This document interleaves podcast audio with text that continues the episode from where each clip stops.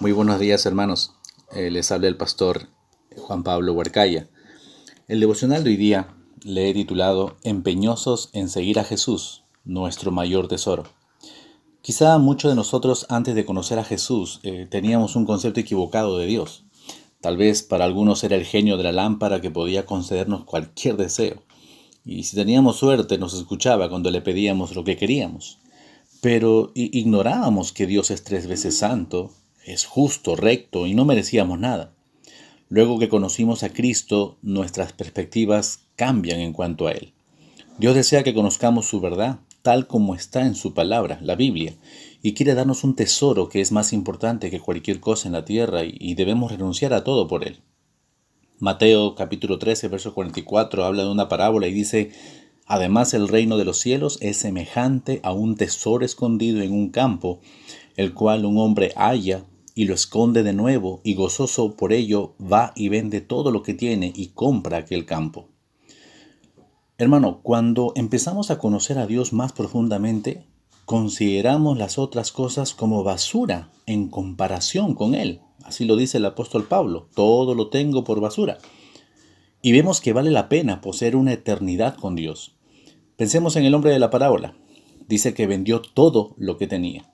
¿Seríamos capaces de renunciar a nuestros deseos para vivir los de Dios? ¿Seríamos capaces de renunciar a todo lo que tenemos y somos? Así pues, cualquiera de vosotros que no renuncia a todo lo que posee no puede ser mi discípulo, dice el Señor en Lucas.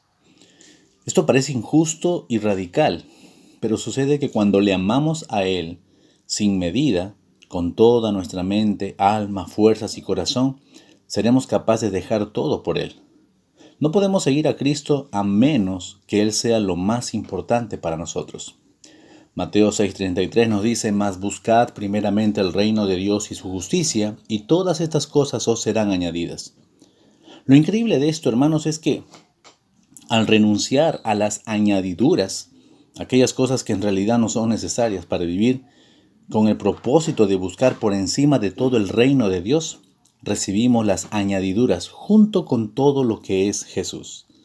Marcos capítulo 10, versículo 29 y 30 dice, respondió Jesús y dijo, de cierto os digo que no hay ninguno que haya dejado casa o hermanos o hermanas o padre o madre o mujer o hijos o tierras por causa de mí y del Evangelio que no reciba cien veces más ahora en ese tiempo casas, hermanos, hermanas, madres, hijos y tierras con persecuciones, y en el siglo venidero la vida eterna.